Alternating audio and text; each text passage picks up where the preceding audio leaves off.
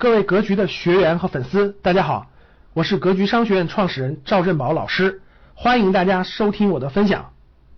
今天跟大家聊一个非常有意思的现象啊。昨天见了两个学员，非常有意思。第一个学员说啊，说老师，哎呀，从小到大，我家人，我的父母告诉我，股票就是赌场啊，就是蒙人的，呃，千万不要进。从小到大，我父母就这么教育我的。所以我今年都三十五六了，我我就没碰过那东西啊，包括大学同学碰，我都觉得那是蒙人的、骗人的，不能碰。为什么呢？我就问他，我说为什么呢？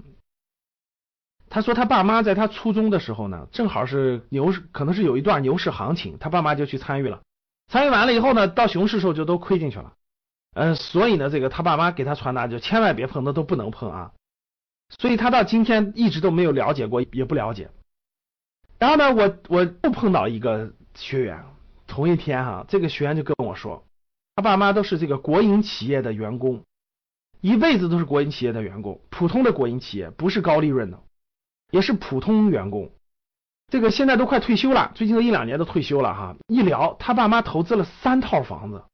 哇，我都很震惊啊！我说你爸妈是普通的国营企业的员工，怎么能投三套房子呢？他说不瞒您说，我爸妈今年都快六十了，对吧？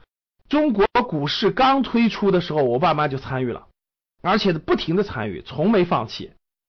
啊，慢慢慢慢养成习惯了，哎，总能卖在最高点，嗯，总能这个布局的很好，所以经过这么二十多年的发展，从股市上赚的钱买了三套房子，我就遇到了这两个不同的学员，然后第一个学员就是爸妈就传达信息，不要碰不要碰啊，股市是危危危险的，股市是这个骗人的，股市是巨大的陷阱。第二个学员呢，这个爸妈。就看到了，爸妈就这么就这么这么二十多年，国企员工发的工资就是就是基本的生活费，然后通过自己的投资这个投资的这个收益，二十多年买了三套房子。后来我就都问了这两个两个学员，这个他们都三十多岁了，各位都三十五六了啊，我就问了他俩这个一个问题，我说是这个呃，你们今天觉得是什么样的？你们今天怎么判断呢？爸妈说是这个股票是这个风险的，这个别碰的。这位说，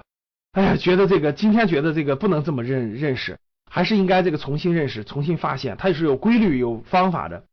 然后另外一位呢，他爸妈就就这二十多年就不停的碰股市的，他说我从来就没有排斥过这个，我爸妈就是证明，所以我很接受这个，我也在不断的接受这个。所以大家看到这个爸妈的不同经历带来了对这个孩子对这个资产市场的不同的认识哈，不同的认识和判断，很有意思，很有特点，确实是这样的。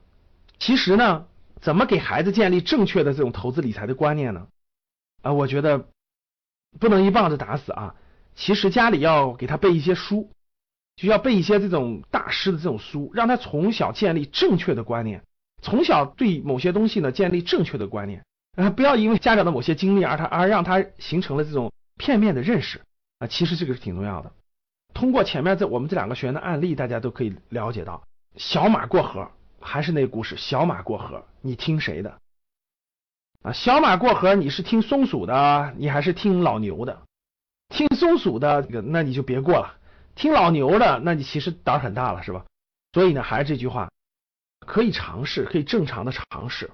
建立起正确的对他先学习学习，然后尝试小资金尝试，建立起正确的认识和客观的认识啊，这样才能有正确的判断。我们这两位学员呢，这个正好活动的时候聚在一块儿了，一聊天儿哎，两个人都感慨万千，真的是两个人都感慨万千哈，都觉得你是你是受这样的影响出来的，那这个说啊，你是受这样的影响出来的，两个是完全不一样的。我在想啊，今天我们这个国家的经济发展非常好，大部分家庭都是中产家庭了，中产家庭如何在你爸妈的这个投资理财这件事情上能走上正确的路，能有正确的判断？同时呢，逐渐在家里营造一个正确的这种氛围，